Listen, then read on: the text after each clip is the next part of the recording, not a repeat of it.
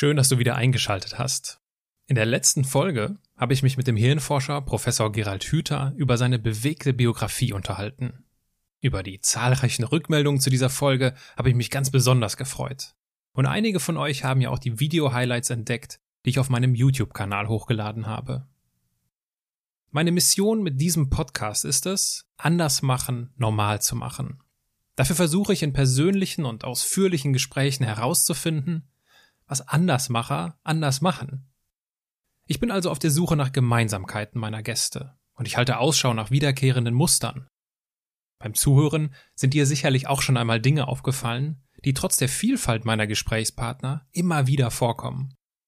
Natürlich passiert es auch, dass ich über Widersprüche stolpere, Gerade deshalb war das Gespräch mit Gerald Hüther für mich die ideale Gelegenheit, um über diese Gemeinsamkeiten und genau diese Widersprüche laut nachzudenken. Die heutige Folge ist also nicht nur die Fortsetzung der letzten Episode, sondern auch der erstmalige Versuch, über das Andersmachen zu sprechen. Es ist also ein Querschnitt, eine Metafolge, wenn du so willst. Die Schwierigkeit war dabei, dass sich zu viele Fragen mit zu wenig Zeit nicht so gut vertragen. Ich hatte sieben Thesen zum Andersmachen vorbereitet und ich glaube, dass wir über ungefähr zweieinhalb davon gesprochen haben. Leider konnte ich in der Kürze der Zeit auch nur zwei von euren Fragen, die ihr mir geschickt habt, berücksichtigen. Das Ganze hat also keinen Anspruch auf Vollständigkeit. Und ehrlich gesagt, ehrt es mich, dass du dich auf dieses Experiment mit mir einlässt. Und noch eine kleine Anekdote, bevor es losgeht. Nach meinem ausführlichen Gespräch mit Gerald Hüther in seiner Akademie für Potenzialentfaltung in Göttingen stand ich voll bepackt mit Audio- und Videoausrüstung in seiner Haustür.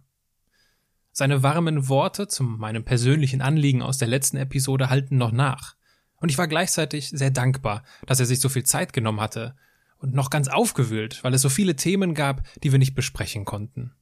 Zum Abschied sagte ich zu ihm Herr Hüther, ich danke Ihnen. Ich fahre mit mehr Fragen als Antworten heim. Da lächelte er mich an und sagte, Herr Brückner, genau deswegen machen wir das doch. Menschen und Marken, die in keine Schublade passen. Inspiration für Leben und Karriere.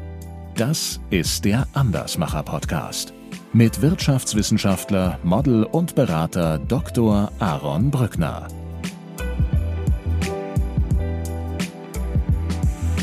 dass es einem unbedingt darauf ankommt, dass man anders ist als andere. Nee, das ist mir nicht wichtig. Aber ich mache das nicht mit, was mir nicht passt. Das stimmt. Man eher fragen, was bringt denn uns als Menschen dazu, immer wieder Bedingungen zu schaffen, wo die Leute möglichst gleich sein sollen. Bildung kann eigentlich nicht gelingen, wenn der Heranwachsende oder auch der, der betreffende Mensch erleben muss, dass er es soll. Und wie hat dir das Intro gefallen? Nach einem Jahr Podcasten und größtenteils widersprüchlichem Feedback zu meinem Intro hatte ich das Gefühl, die inhaltliche Ausrichtung meines eskalierten Hobbys etwas zu schärfen. Auch Models können Doktor sein. So ja der Titel bislang, bringt zwar die bunten Bausteine meiner Biografie auf den Punkt, aber es geht ja hier gar nicht um mich. Es ging immer schon um den Untertitel, die Erfolgsmuster von Andersmachern. Ohnehin wenn ich höre oder lese, wie über den Podcast geschrieben wird, dann wird immer nur vom Andersmacher-Podcast gesprochen. Das ist gut so. Und da Andersmachen häufig heißt, neue Wege zu gehen, gibt es jetzt ein neues Intro. Und genug der langen Vorrede, da Herr Hüter sehr leise gesprochen hat, musst du uns im Zweifel einfach etwas lauter stellen, um herauszufinden, ob wir alle Andersmacher sind. Und was das alles mit Schlagermusik und Fasten zu tun hat, das erfährst du jetzt. Und über dieses Andersmachen würde ich jetzt gerne noch etwas ausführlicher mit Ihnen sprechen. Oder wäre meine erste Frage, sind Sie ein Andersmacher? Ich bin bestenfalls jemand, der es nicht so macht wie alle anderen. Aber es ist mir auch nicht wichtig, dass ich es anders mache, wenn ich in einer Gemeinschaft mit anderen bin, die alle etwas machen, was ich richtig toll finde, mache ich es auch gerne so. Also ich, Andersmacher klingt ja so ein bisschen, als hätte man da so eine kleine Klatsche. dass es einem unbedingt darauf ankommt, dass man anders ist als andere. Nee, das ist mir nicht wichtig. Aber ich mache das nicht mit, was mir nicht passt. Das stimmt. Und da ist mir oftmals der Durchschnitt und die Norm ist mir da zu wenig. Das mag ich nicht. Ich habe ich beschäftige mich ja intensiv mit dem Andersmachen und äh, habe mal anlässlich unseres Gespräches versucht, so einen Querschnitt zu ziehen und habe jetzt auch so ein paar Thesen mitgebracht, wo ich das Gefühl habe, das äh, kommt immer wieder in diesen Gesprächen vor. Und ich hätte zunächst einmal einen Definitionsvorschlag. Also, was ist ein Andersmacher? Jemand, der aus innerer Überzeugung neue Wege geht und etwas in die Tat umsetzt, das von der gesellschaftlichen Norm abweicht. Kurz, ein Mensch, der in keine Schublade passt. Würden Sie das auch so sehen oder hätten Sie Ergänzungen? Ja, ja, aber es ist eben nur eine Beschreibung. Mhm. Die spannende Frage ist dann doch schon, worüber wir die ganze Zeit reden. Warum? Warum wird einer so? Genau. Und darüber möchte ich nämlich jetzt ausführlich mit Ihnen sprechen. Und da wäre meine erste Frage, weil das, was Sie gerade kurz über sich gesagt haben, das ist exakt das, so wie ich das verstehe. Ist das Talent oder ist das Training? Nee, das hat mit Trainieren kann man das sowieso nicht. Talent ist es auch nicht. Das ist eine Haltung, eine innere Einstellung und die heißt, ich lasse mich nicht von dem abbringen, was mir im Leben wichtig ist. Ich glaube, dass das einfach Andersmacher sind einfach welche, die nicht sich so, so leicht verwickeln lassen von dem, was alle anderen machen, die nicht bereit sind, diesen Verwicklungsprozess in sich selbst auch ablaufen zu lassen. Vielleicht, weil sie einfach so viel Freude an dem haben, was sich dann auf einmal hoffnungslos verwickelt. Also mhm. die, die Lebensfreude, die, die Begeisterung, die, die Lust an, an, an dem, was es da alles zu entdecken und zu gestalten gibt. Wenn das groß genug ist, da wird man wahrscheinlich ein Andersmacher, weil man sich das nicht versauen lässt. Das passt gut zur, zu meiner ersten Andersmacher-These, und zwar Andersmacher leben selbstbestimmt.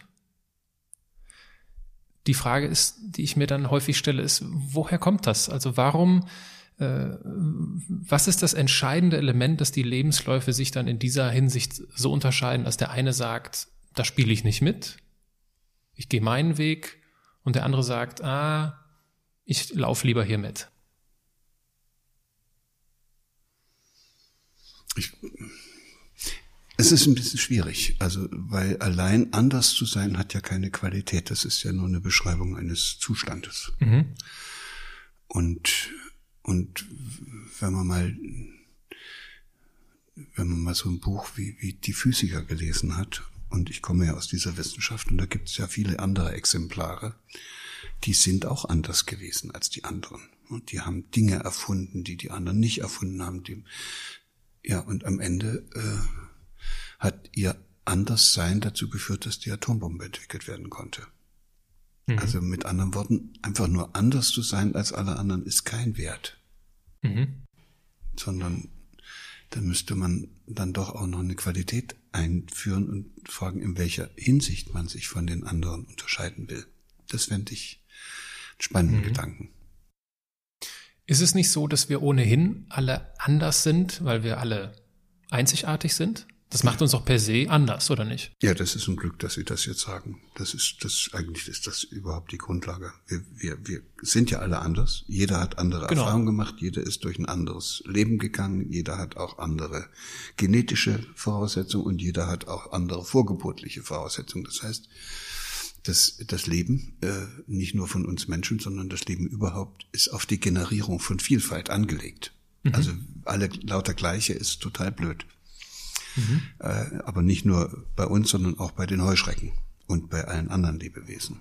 Und deshalb ist anders als die anderen zu sein ein Grundmerkmal, das das Leben automatisch hervorbringt.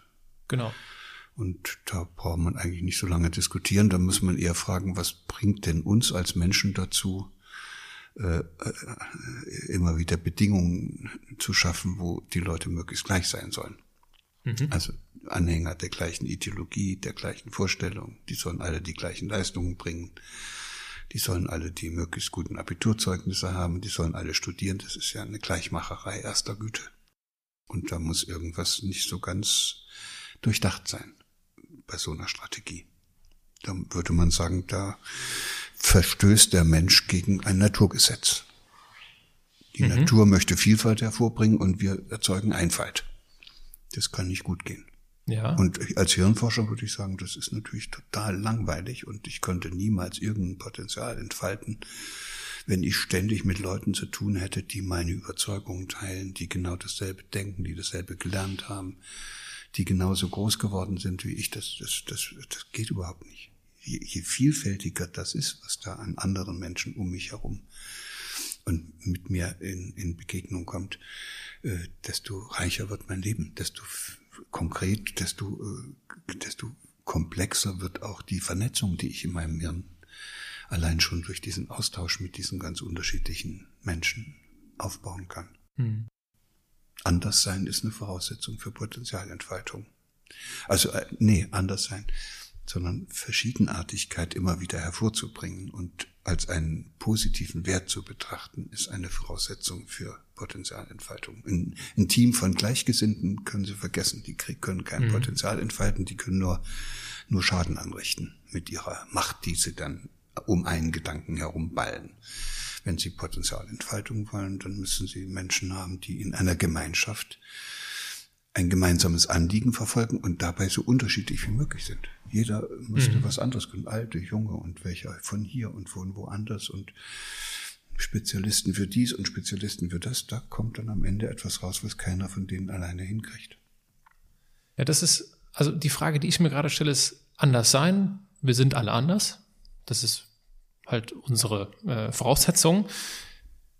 Aber wann wann bringe ich das sozusagen, wann setze ich es um? Also wann werde ich vom, wie, wie gelingt mir dieser Wechsel vom Anderssein zum Andersmachen? Also dass ich tatsächlich dann sage, ich mache es jetzt so, wie ich, oder ich gehe jetzt meinen Weg. Das ist ja etwas, da, da passiert ja irgendetwas, oder nicht? Ja, ich glaube nur, dass es verständlich wird, wenn man es andersrum betrachtet. Wenn wir alle anders sind, heißt doch dann eine interessante Frage, warum werden wir denn oder warum sind wir denn bereit, den anderen immer ähnlicher zu werden. Genau. So.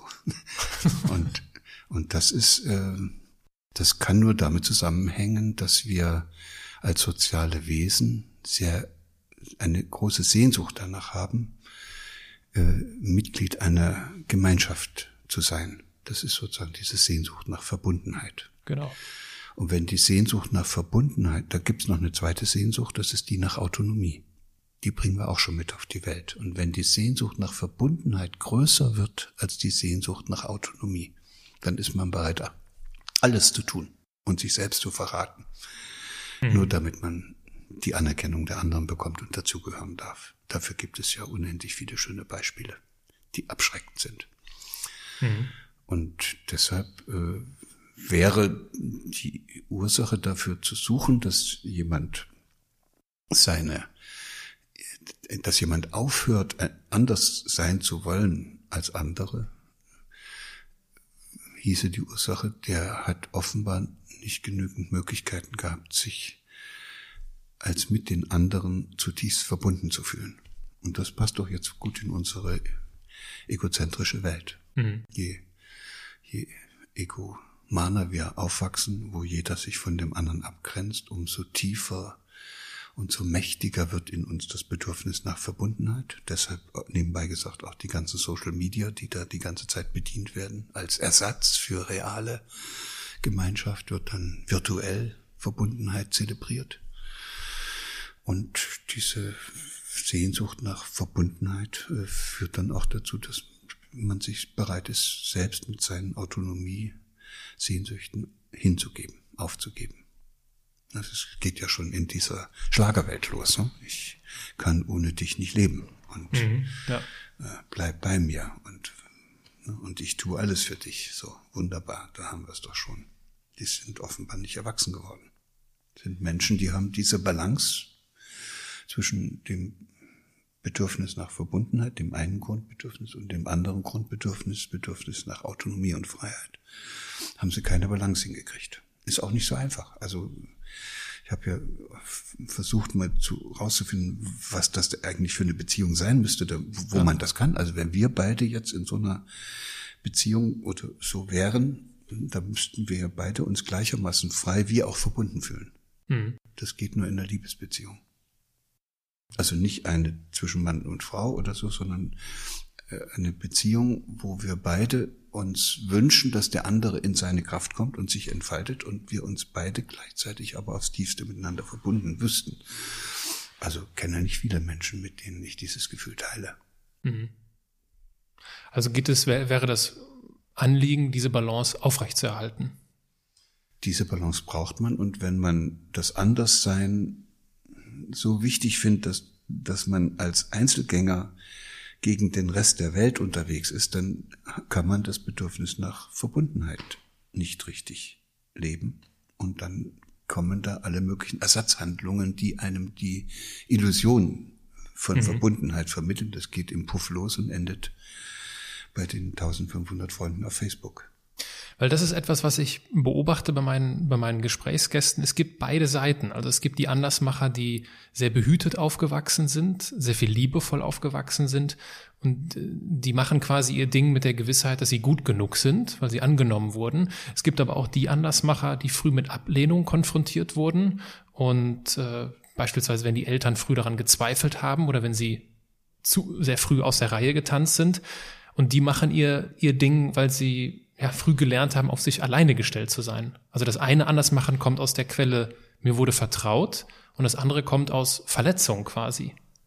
Beides, äh, gibt es ein besser und ein schlechter oder wie, wie sehen Sie das? Das ist vielleicht die größte Lektion, die wir jetzt im 21. Jahrhundert zu lernen haben, dass ein und dasselbe scheinbar ein und dasselbe doch nicht ein und dasselbe ist. Ich mache das gerne immer beim Fasten deutlich. Also da, da essen zwei Leute nichts über eine Woche hin. Der eine freiwillig, der nennt das Fasten, und der andere, der lechzt nach irgendwas und hätte gern was und kriegt aber nichts. Das nennt man Hungern. Das mhm. sind zwei völlig, es ist dasselbe. Beide essen nichts. Aber es sind zwei völlig verschiedene Ausgangspunkte, es sind zwei völlig verschiedene Einstellungen und als Folge dieser subjektiven Bewertung von einem und demselben kriegt man auch völlig verschiedene körperliche Reaktionen. So, das muss man sich erstmal auf der Zunge zergehen lassen, damit man sieht, das ist nicht alles dasselbe. Und etwas, wozu ich gezwungen werde, zum Beispiel, weil ich so sehr bevormundet werde und zum Objekt gemacht werde und ich dann als Lösung dazu den Weg finde in die Andersartigkeit. Also das ist ja eine, eine kämpferischer Aufstand, den mhm. ich da betreibe, anders sein zu wollen. Auf Teufel komm raus das ist natürlich äh, was völlig anderes als das, wenn einer die Möglichkeit hat, im Leben bei sich zu bleiben und sich niemals weit entfernen zu müssen von dem, was ihm wichtig ist, weil er unter Bedingungen groß geworden ist, wo er gleichzeitig verbunden und autonom und frei sein konnte. So, und in dem einen Falle wäre dieses Anderssein offen für die Welt, mhm. wäre selbst gewählt, ist eine, ist eine, eine eine, da entfaltet sich etwas, was auch gar nicht gegen andere gerichtet sein kann, weil es so gewissermaßen aus der Liebe erwächst, aus der Liebe zu sich selbst und, ne? Und das andere, diese aus dem Widerstand gewachsene Andersartigkeit, die ist möglicherweise gefährlich. Mhm. Die ist auch nie das eigene. Das ist ja, das ist ja unter Druck entstanden. Da, da muss ich ja anders sein, weil ich sonst nicht überleben kann. Und dann werde ich anders auf Teufel komm raus. Und dann hat man diese ganzen Querköpfe und Eigenbrötler, die sind auch anders. Mhm. Ja, und auch dann am Ende die Revolutionäre und die Weltverbesserer, die sind auch alle anders. Aber die sind im Widerstand. Ja, die mhm. sind Hungernde, um bei dem Beispiel mit dem Fasten mhm. zu bleiben. Und dann erleben die auch was anderes. Und ich bin mir dann nicht sicher, ob man das, ob, ob man das so, so hochschätzen soll, wenn wenn Menschen aus Not heraus anders werden als alle mhm. anderen. Es könnte, es würde was völlig anderes dabei rauskommen, wenn die aus der Freiheit heraus anders werden als andere. Ein Thema, was auch häufig zu beobachten ist, dass Andersmacher lernen, auf ihr Bauchgefühl zu hören. Und in dem Zusammenhang habe ich eine, eine Frage, im Vorhinein. Ich habe vorher die, die potenziellen Zuhörer gefragt, ob sie Ihnen eine Frage stellen wollen. Und in dem Fall ist das David Usadel, der uns eine Frage zum Bauchgefühl stellt. Sehr geehrter Herr Professor Hüter, Es freut mich, dass ich Ihnen an dieser Stelle eine Frage stellen darf. Ich bin als ärztlicher Psychotherapeut in einer Praxis im Ruhrgebiet tätig und mich beschäftigt die Frage, ob es hinsichtlich des Bauchgefühls oder sagen wir mal Intuition oder wenn man so möchte des Bauchgehirns, also hinsichtlich des Anteils unseres Nervensystems, der nicht im Kopf, also im rationalen, kognitiven beheimatet ist, sondern eher im Bauch, also tatsächlich auch im Bauchraum beheimatet, äh, ob es in dieser Hinsicht eine Degeneration, einen Rückschritt gibt, ob Sie das feststellen konnten. Ich habe immer wieder festgestellt mit, der, mit den Patienten, aber auch in, im eigenen privaten Umfeld und meiner eigenen Biografie, dass der Weg ans Ziel oft deutlich schneller erreicht ist, wenn ich mich auf dieses Bauchgefühl, auf dieses weise Bauchgehirn verlasse, anstatt durch das Abwägen und Konstruieren von für und wider zu einer Entscheidung finde. Mich würde interessieren, was da Ihre Meinung dazu ist und ob Sie auch vielleicht eine Idee dazu haben, wie man diesen, diesem wichtigen Teil unseres Nervensystems wieder einen wichtigeren, einen bedeutenderen oder ihm gebührenden Stellenwert einräumen kann. Da gäbe es jetzt äh, wirklich eine Unmenge von von Dingen dazu zu sagen. Vielleicht ist zunächst erstmal nur wichtig, dass äh, wir die, dass wir die wirklich wichtigen Erfahrungen im Leben, ich nenne das jetzt ganz einfach mal so einfach ganz körperlich verankern. Das heißt, die sind nicht nur oben im Hirn gespeichert, sondern wenn es wirklich eine wichtige Erfahrung ist, die wir machen, kommt es ja auch zu einer emotionalen Aktivierung. Das geht also mit kräftigen Gefühlen einher.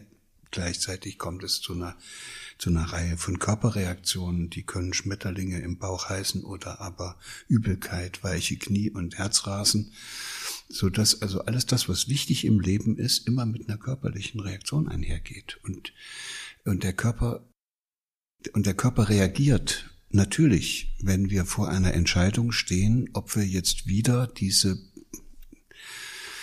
ja, ob wir jetzt wieder gegen etwas verstoßen sollen, mhm. was uns eigentlich im Innern widerstrebt. Mhm. Also äh, das, nee, dass wir etwas, dass wir uns irgendwo verleugnen sollen, zum Beispiel, indem wir etwas tun, was wir gar nicht wollen. Da, da hat, da kommt automatisch ein Körpergefühl. Das mhm. ist nicht rational, sondern das kommt, weil im Körper diese ganzen Gefühle gespeichert sind und die als Körperreaktionen dann auch spürbar werden wenn man sie nicht kognitiv überlagert. Und das nennen wir dann Intuition. Wir hören sozusagen auf das Integral unserer gesamten bisherigen Erfahrungen, das sich in Form einer bestimmten Körperreaktion äußert. Und wer das zulässt, der ist in den meisten Fällen richtiger beraten als jemand, der sich auf rein kognitive Vergleiche verlässt, was dann nun besser oder schlechter sein könnte.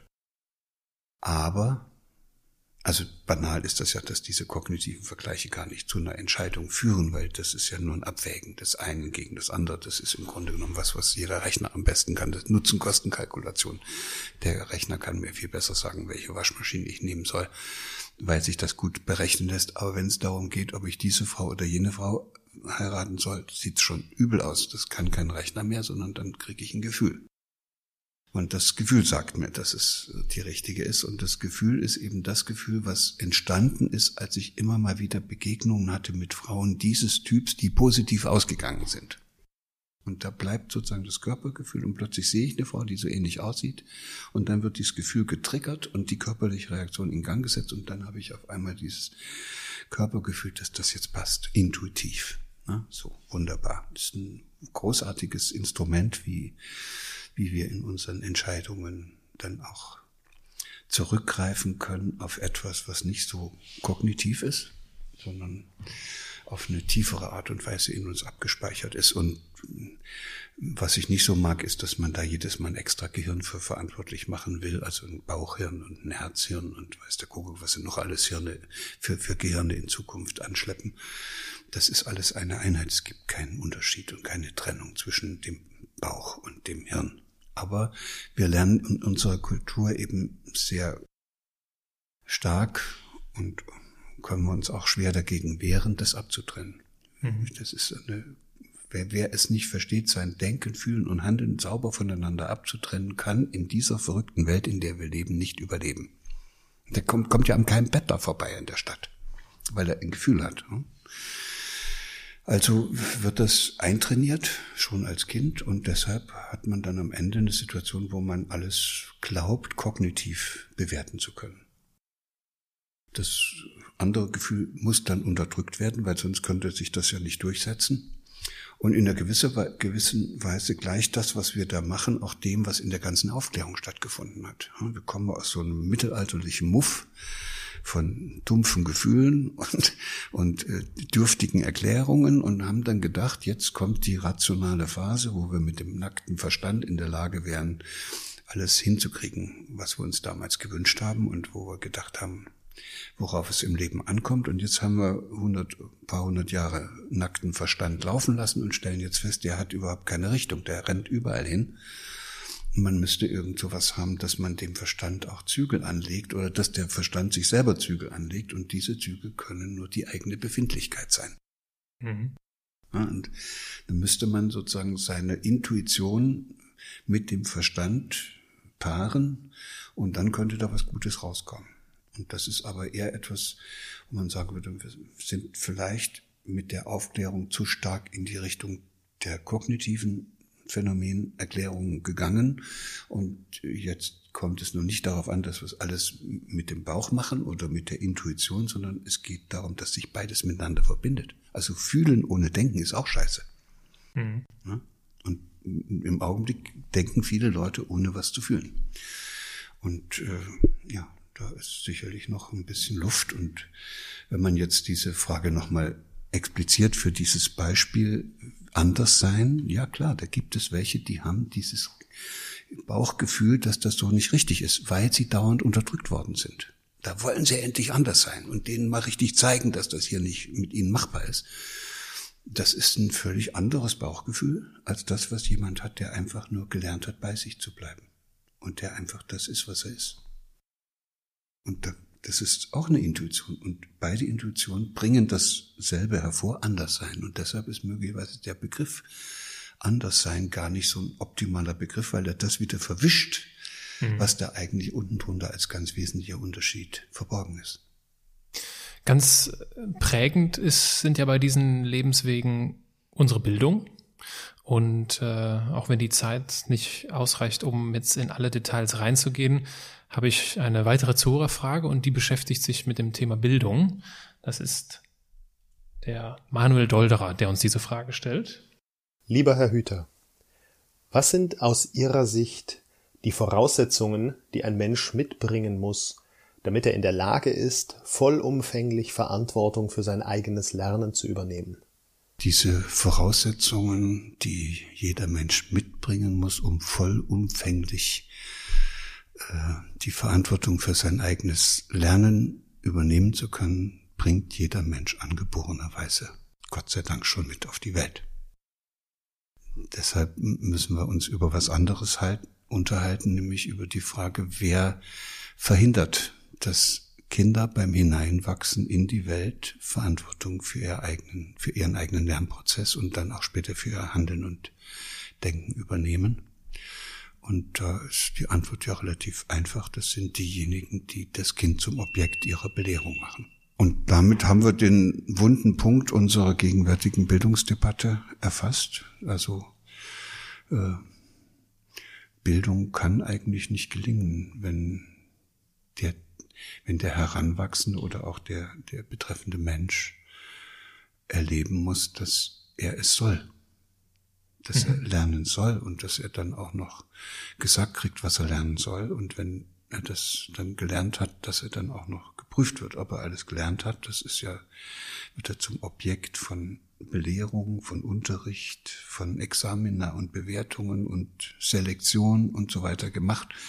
Das ist natürlich alles absurd und das wird sich vielleicht erst ändern, wenn wir uns nochmal auch auf, wenn immer mehr Eltern anfangen, sich mit der Frage zu beschäftigen, was sie sich eigentlich für ihr Kind wünschen.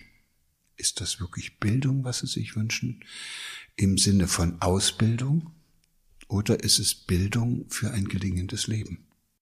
Und was ich bisher gehört habe, wenn ich Eltern frage, sagen, mein Kind soll glücklich sein. Also scheint es doch mehr um das gelingende Leben bei der Bildung zu gehen und nicht so sehr um die Ausbildung. Und sämtliche Bildungseinrichtungen, die wir hier so haben, und jetzt leider eben sogar schon im Kindergarten, sind Ausbildungseinrichtungen. Da ist immer definiert, was die da lernen sollen. Und Bildung für ein gelingendes Leben haben Menschen aber schon immer gebraucht, auch schon in der Steinzeit. Da mussten die Erwachsenen den jungen Nachwachsenden helfen, dass die sich im Leben zurechtfinden. Da gab es keine Schulen. Und deshalb ist das, was wir mit Bildung bezeichnen, etwas, was man auf keinen Fall institutionalisieren darf. Das ist sozusagen etwas, was in die Hände der Zivilgesellschaft gehört. Also die Menschen in einem Dorf könnten sich einig sein, dass sie alle gemeinsam versuchen, den Heranwachsen zu helfen, dass die da sich das aneignen, was sie zum Leben brauchen. Vielleicht heißt deshalb dieser wunderbare Satz, den man immer, wo man immer sagt, dass der aus Afrika kommt, um Kinder gut große ziehen, braucht man ein ganzes Dorf. Aber mhm. man braucht keine Einrichtung, in der die das lernen, weil in der Einrichtung gibt es keine Bildung, sondern das ist eine Ausbildung, die da stattfindet. Da wird dem Kind, je nachdem, in welche Zeitepoche es gerade reinwächst, das beigebracht, was die Erwachsenen für notwendig halten, dass es in dieser Gesellschaft, die in dieser Zeitepoche gerade ihr Dasein fristet, möglichst erfolgreich sein kann. Und Erfolg ist nun wiederum überhaupt keine Voraussetzung für ein gelingendes Leben gibt viel zu viele Leute auf der Welt und die äh, kann man dann ja auch immer in den Gassetten dann äh, deren Biografien nachlesen. Wenn sie dann über die Erfolgsphase weg sind, kommt ein Zusammenbruch und dann merkt man, die haben nie gelernt, wie das Leben geht. Die haben immer nur gelernt, wie Erfolg geht. Und ich weiß nicht, ob sich Eltern das noch lange so gefallen lassen und sich so an der Nase herumführen lassen und etwas als Bildung und notwendige Bildung für ihr Kind akzeptieren, was dazu führt, dass das Kind gar keine Lebenskompetenzen erwirbt, sondern am Ende gut ausgebildet ist, aber mit dem Leben nicht zurechtkommt. Es gibt Hoffnung, Herr Hüter. Der Manuel Dolderer ist nämlich ein sehr aufmerksamer Zuhörer und er wusste schon, dass sie in diese Richtung antworten hat, deswegen eine, eine Nachfrage direkt mitgeschickt. Er, das muss ich vielleicht kurz erklären. Er ist äh, Präsident der Code University in Berlin, seine Fachhochschule, die seit ich glaube, seit zwei Jahren äh, besteht. Ähm, und diese Code University hat sich auf die Fahnen geschrieben, die digitalen Pioniere von morgen auszubilden, genau mit Bausteinen, die sie ansprechen. Es gibt keine Noten, es gibt keinen vorgegebenen Lehrplan und äh, es ist ein sehr projektbasiertes Studieren. Und in diesem Zusammenhang stellt der Manuel die, die, die Rückfrage. Als Hochschule bieten wir unseren Studierenden eine Lernumgebung, in der sie selbstgesteuert und getrieben von der eigenen Neugier lernen können und auch lernen müssen. Wie können wir junge Menschen nach 13 Jahren Schulerfahrung bestmöglich auf diese Form des selbstgesteuerten und von der eigenen Neugier getriebenen Lernens vorbereiten? Also der Gründer der DM Drogeriemarktkette, Götz Werner, hat ja schon vor 20 Jahren damals festgestellt, dass Schüler, die aus der Schule kommen, ungeeignet sind, nicht nur für ein Hochschulstudium, sondern auch für die Ausbildung als Verkäufer in einem seiner Läden und hat deshalb etwas in Gang gesetzt, das heißt Wiederbelebungsprogramm. Die Schüler durchlaufen mindestens ein halbes Jahr, wo die mit Künstlern oder mit irgendwelchen Menschen, die irgendwas können, etwas gestalten, was tatsächlich was mit dem Leben zu tun hat. Und nach diesem halben Jahr sind die wieder lebendig und sagte, und dann fangen wir erst mit der Ausbildung an. Das ist jetzt eine kleine, aber immerhin amüsante und doch tiefgehende Antwort auf Ihre Frage. Machen Sie erstmal eine Pause, hören Sie auf, die auszubilden. Lassen Sie erstmal, lassen Sie, geben Sie denen einfach erstmal Gelegenheit, sich selber zu fragen, was sie eigentlich wollen. Und dazu muss man Verschiedenes ausprobieren. Und wenn das dann einer weiß, was er will, dann haben sie auch kein Problem mehr mit selbstgesteuertem Lernen. Herr Hüter, ich danke Ihnen vielmals. Ich überziehe gerade. Äh, was ich leider trotzdem noch zum Abschluss machen muss, ist, das sind die Halbsätze. Ich beginne einen Satz, Sie beenden ihn spontan, kurz oder lang, ist Ihnen überlassen. Ganz in meinem Element bin ich, wenn ich draußen in der Natur bin. Anders machen heißt für mich, bei mir bleiben. Wenn ich nur noch eine Woche zu leben hätte, dann würde ich so weiterleben wie jetzt. Was ich bis heute bereue, ist nichts. Was ich schon immer einmal machen wollte. Habe ich immer schon gemacht. Herr Professor Hüter, gibt es etwas, was Sie unseren Zuhörern abschließend noch mit auf den Weg geben möchten?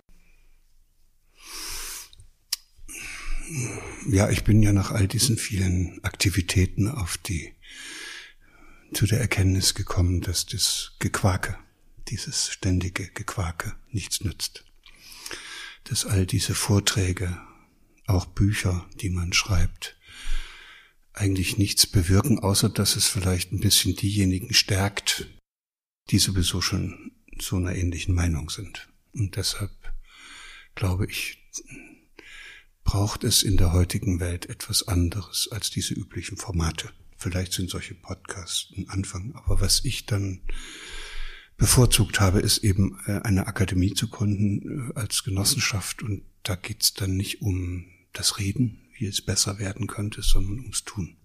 Und wir begleiten Gemeinschaften dabei zu sogenannten Potenzialentfaltungsgemeinschaften äh, sich zu verändern. Und das macht mir sehr viel Freude. Und wenn jemand Lust hat, Mitglied in dieser Genossenschaft zu werden oder sich dieser Bewegung anzuschließen. Wenn jemand Interesse daran hat, dort mitzuarbeiten, freue ich mich natürlich sehr. Dann höre ich jetzt schon die ersten Rückfragen der Zuhörer. Ja, muss ich da irgendwie Unternehmensberater für sein oder wie ist das? Nee, nee, man muss auf die Webseite gehen, dann sieht man das. Und da gibt es eigentlich auch nichts zu tun, sondern auf der Webseite sieht man, was andere Leute machen und da kann man sich entweder anschließen oder man macht es nochmal bei sich zu Hause. Es gibt in vielen Städten, ich glaube in 150 Städten inzwischen, sogenannte Würde-Kompass-Gruppen. Kann man ja auch in Pirmasens gründen. So eine Würde-Kompass-Gruppe, die sich darum bemüht, dieses Thema Würde in die Öffentlichkeit, ins öffentliche Leben dort vor Ort zu tragen. Und so gibt es eine ganze Menge anderer Aktivitäten, und da kann sich jeder anschließen. Man muss da auch nicht Mitglied werden, aber wir leben in der Akademie oder wir finanzieren die Dinge, die wir tun, aus den Eintrittsgeldern, die Mitglieder, die die, die Menschen bezahlen, die Mitglied werden wollen. Und diese, deshalb ist das ein bisschen höherer Betrag, den wir auch dann als Spende auffassen. Und da gibt es auch eine Spendenbescheinigung dafür. Also das ist aber nicht notwendig, dass man unbedingt Mitglied wird. Man kann auch in der Akademie mitarbeiten, mhm. ohne Mitglied zu sein. Und dann sagt man eben, ich habe jetzt kein Geld oder ich habe nur Interesse mitzuwirken, aber Mitglied möchte ich nicht werden. Und dann laufen solche Personen bei uns unter der Rubrik Interessenten und sind aber auf eine gewisse Weise genauso mit dabei wie die Mitglieder. Und in genau dieser Akademie sitzen wir gerade hier in Göttingen. Ich danke Ihnen für Ihre Gastfreundschaft, für die Zeit und ich entschuldige mich noch einmal dafür, dass ich ein wenig überzogen habe. Ein wenig ist gut, aber es hat ja auch ein wenig Spaß gemacht. Ein wenig. Nein, ist alles in Ordnung. Ich habe das gern gemacht und vielleicht hilft es auch dem einen oder anderen ein bisschen mehr Klarheit in seinen eigenen Lebensweg zu bringen. Da bin ich mir sicher. Alles Dankeschön. Gute. Hm?